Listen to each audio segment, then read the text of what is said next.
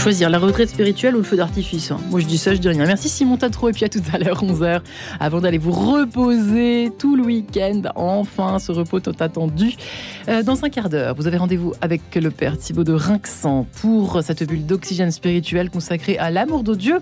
Point d'interrogation. Dans une demi-heure, ce sera avec Gobillard pour votre rendez-vous euh, planisphère, votre rendez-vous international de la semaine. Mais tout de suite donc, eh bien, rencontre. Rencontre du vendredi. Bonjour Marie-Léla. Bonjour Marie-Ange, bonjour à tous. Alors une fois n'est pas coutume, aujourd'hui j'ai la joie de faire une émission à trois voix, trois générations à l'occasion d'un bel anniversaire, celui de la congrégation des sœurs hospitalières de Saint-Thomas de Villeneuve. Et pour cela, j'ai la joie d'accueillir sœur Marie-Josée. Bonjour. Bonjour. Économe générale de la congrégation Saint-Thomas de Villeneuve. Avec nous également Élodie Pinel. Bonjour. Bonjour. Professeur de français et de philosophie au sein de la congrégation. Avec nous également Maguelone de Toldy. Bonjour. Ancienne élève à l'Institut Saint-Thomas de Villeneuve de Saint-Germain-en-Laye. Merci à toutes les trois d'être avec nous pour ce grand événement que sont les 360 ans de la congrégation. Sœur Marie-Josée. Merci euh, beaucoup de votre accueil. Euh, donc la congrégation euh, est née le 2 mars 1661 à Lamballe, petite ville à côté de Saint-Brieuc. créée donc congrégation créée par le père Ange Le Proust, un Augustin qui était dans sa communauté à Lamballe et voyant l'état délabré de l'hôtel-dieu de Lamballe, il a euh, sollicité euh, trois jeunes filles pour vivre au milieu de l'hôtel-dieu et euh, apporter les soins physiques, mais aussi l'accompagnement, le soutien à cette population qui était abandonnée et très voilà exposée par toutes les maladies physiques et morales de l'époque. Le Père Ange était appelé le Saint, Saint Vincent de Paul de Bretagne. Euh, donc euh, cet esprit euh, augustinien qui fait que c'est une communauté qui se met au service des plus pauvres, qui se met au service par la prière, mais aussi par le soin, par le, les, entourer ces personnes qui sont vulnérables, défavorisées, et apporter eh bien un peu de bien-être à ces personnes. L'hospitalité, euh, c'est le, je dirais, le gène de notre congrégation. Euh, l'hospitalité, c'est l'hospitalité, bien sûr, encore des malades, mais aussi des personnes en situation de handicap, des personnes âgées, de, de, personnes isolées à domicile.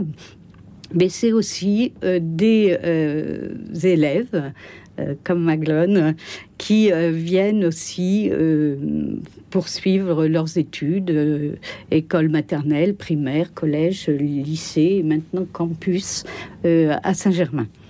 C'est l'hospitalité qui nous fait vivre et c'est cet accueil et cet accompagnement en particulier en nous mettant, en mettant l'usager ou l'élève au centre de notre action pour que euh, nous donnions un petit peu euh, euh, la possibilité bah, de grandir et de et de et d'être accompagné dans la vie d'aujourd'hui. 175 communautés en France, mais aussi à l'étranger. Actuellement, la congrégation est composée d'une centaine de religieuses. Vous gérez 15 établissements de santé en France, 5 établissements scolaires. Vous l'avez dit, donc 3 en Ile-de-France, dont le tout premier à Saint-Germain-en-Laye. Et puis aux États-Unis aussi, un établissement de santé. En Afrique, 6 missions, 3 au Sénégal, 2 au Bénin et une au Togo. Elodie Pinel, je me tourne vers vous. À l'occasion de ces 360 ans, vous avez euh, organisé une, exposition pour raconter justement cette euh, congrégation. Comment est-ce que vous avez euh, travaillé? Puis qu'est-ce qu'on peut voir aujourd'hui? Alors, je, précise que je ne suis pas à l'origine de l'exposition. Hein. Bien évidemment, c'est la congrégation qui a organisé cette exposition avec le, travail euh, approfondi de, euh, de l'archiviste de la congrégation. Euh, nous, en tant que professeurs et élèves, on a apporté notre, notre soutien, notre appui pour ce qui est de l'audio guide. En fait, on a, on a reçu de la part de, de Sœur Marie-Josée les, les pancartes, les panneaux qui étaient prévus, qui sont installés dans tous les établissements. Et qui retrace l'histoire de la congrégation. Et on a eu la mission de d'en faire des synthèses, d'en faire quelque chose de créatif, pour pouvoir enregistrer des, des textes qui ont été dits par les élèves, donc écrits et dits par les élèves sous sous mon conseil, pour pouvoir faire vivre en fait cette histoire de la congrégation. On peut voir notamment plusieurs vidéos qui retracent cette longue et belle histoire. Oui, et puis, euh, et puis vraiment un travail de, graphiste et de, et de mise en avant d'une histoire qui est une histoire euh, spirituelle, aussi une histoire de femme, euh, une histoire de dévouement, et avec une grande constance à travers les siècles. Et c'est aussi important, nous, quand on exerce dans des établissements qui appartiennent à une congrégation, de connaître cette histoire, savoir qu'on s'inscrit dans, dans, dans un passé et qu'on construit un avenir dans cette même ligne. Qu'est-ce que vous avez fait justement rejoindre en particulier cette congrégation Elodie Pinel euh, bah, Je dirais qu'il y a une dimension d'appel dont on n'est pas forcément conscient sur le coup et qu'on n'entend pas conscience après. Euh, c'était un établissement devant lequel je passais parfois et euh, je m'interrogeais. Je me dis tiens, qu'est-ce que c'est que ça? Je passais en voiture devant. Et puis, et puis au moment où j'ai décidé de rejoindre l'enseignement catholique, ça faisait partie des établissements qui recherchaient un professeur. Je me suis présentée une première fois et puis ça, on, m'avait retenu ma candidature et j'ai pas eu l'autorisation de, de, la faculté de, de, de changer tout de suite de de poste. Et euh, je me suis présentée une deuxième fois. Euh, et le poste était toujours ouvert euh, pour moi. On m'attendait toujours. Donc voilà, on va dire qu'il y a une dimension vraiment de vocation à ce niveau-là. Vous enseignez donc à Saint-Germain-en-Laye C'est ça. Au lycée. Lycée que vous avez fréquenté, oui. Magdalene de Toldi, pour trois années. Oui, j'ai fait le primaire aussi. Et le primaire aussi. donc de plusieurs années. Quels souvenirs gardez-vous euh, de, ces années? Euh, bah, Toutes les rencontres que j'ai faites, donc euh, mes amis, l'option Histoire des Arts aussi, parce qu'on a fait de nombreuses sorties, et le fait d'avoir beaucoup été entouré, les professeurs et même la direction, ils étaient beaucoup avec nous. Et c'était, j'ai pu comparer ça à mes d'autres amis qui étaient dans d'autres lycées, et du coup, je retiens ça. Vous avez également participé euh, à l'élaboration de cette exposition euh, à l'occasion des 360 ans de la congrégation. De quelle manière euh, ça a été pour vous ben, On avait des, plusieurs feuilles avec, sur différents siècles avec de, des textes qui expliquaient qu'est-ce que ça devenait sur différents siècles. Et donc on a dû les résumer pour euh, reprendre que les phrases importantes et ensuite euh, réécrire le texte pour euh, après s'entraîner à les redire. Et après, par deux, on, lisait le texte pour pouvoir l'enregistrer. Sœur Marie-Josée parlait de l'hospitalité comme ADN de la congrégation. Vous, s'il fallait en donner un autre, peut-être Quel est le charisme de cette congrégation? Pour vous Qu'est-ce que vous retenez finalement? La gentillesse. Sœur Marie-Josée, pour euh, revenir euh, euh, à l'histoire de la congrégation, donc aujourd'hui 360 ans d'existence, le père fondateur, le père Ange Le Proust, sera bientôt béatifié. Ça, ça doit être une grande joie pour vous. La, la, canonisation, la béatification est engagée pour le moment. On est encore dans la, dans la période historique. Hein. Les historiens doivent donner leur compte rendu sur le sujet. Qu'est-ce qui vous, vous avez amené à rejoindre la congrégation, sœur Marie-Josée. Eh bien, c'est ce côté euh, d'hospitalité, c'est-à-dire de, à la fois de service euh, aux autres, euh, dans, les besoins que chacun a. Cette vie de communauté, pour moi, c'est extrêmement important et c'est très augustinien. La communauté euh, euh, nous envoie en mission et nous porte dans notre mission. Nous, nous sommes, je dirais, ensemble dans une même mission.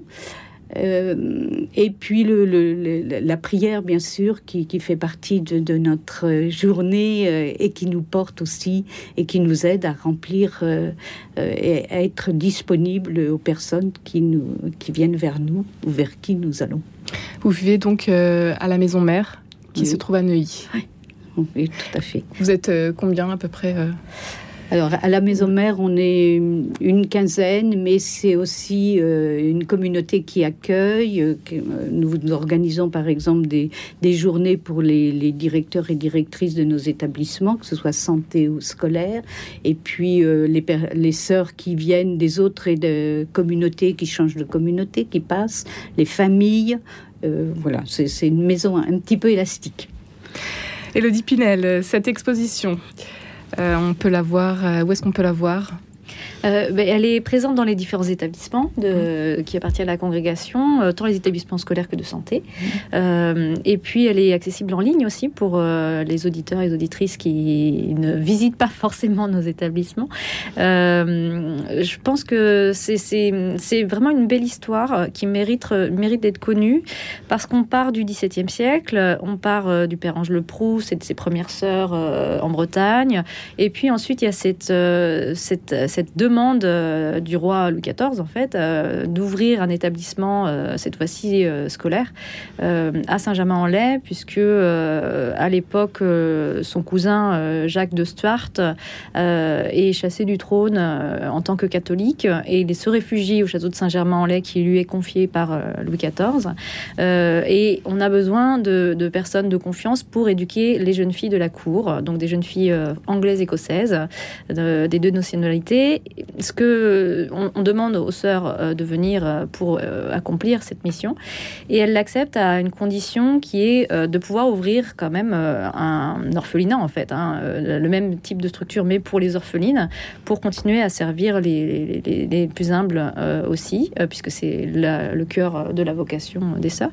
et donc ça donnera le, petit pensionnat du roi. Et, et, finalement, cette, cette exigence d'ouverture au plus large public on la retrouve aujourd'hui encore dans l'établissement, euh, puisque euh, il y a une section professionnelle, une section technologique, une section générale, de tout type de public, des dispositifs d'accueil pour les autistes, des dispositifs euh, très complets sur les difficultés d'apprentissage, et puis une volonté de faire progresser tout le monde. Et c'est une exposition qui a été récompensée par le prix des archivistes des établissements catholique. Oui, voilà, c'est l'archiviste qui a, qui a admirablement travaillé et, euh, et, et, donc qui a été justement récompensé ce travail.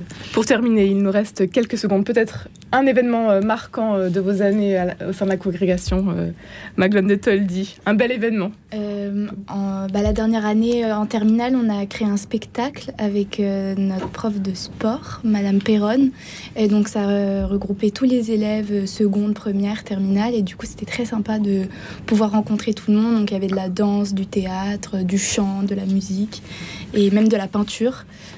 Voilà. Un grand merci à toutes les trois d'être venues aujourd'hui pour nous parler de ce bel anniversaire des 360 ans de la congrégation des Sœurs hospitalières de Saint-Thomas de Villeneuve. Merci. merci. Et merci Marie-Léla. On vous retrouve lundi matin La semaine prochaine depuis la Terre Sainte. mais c'est vrai. On va prendre un peu de soleil. Je perds la notion du temps, c'est terrible. Bon week-end.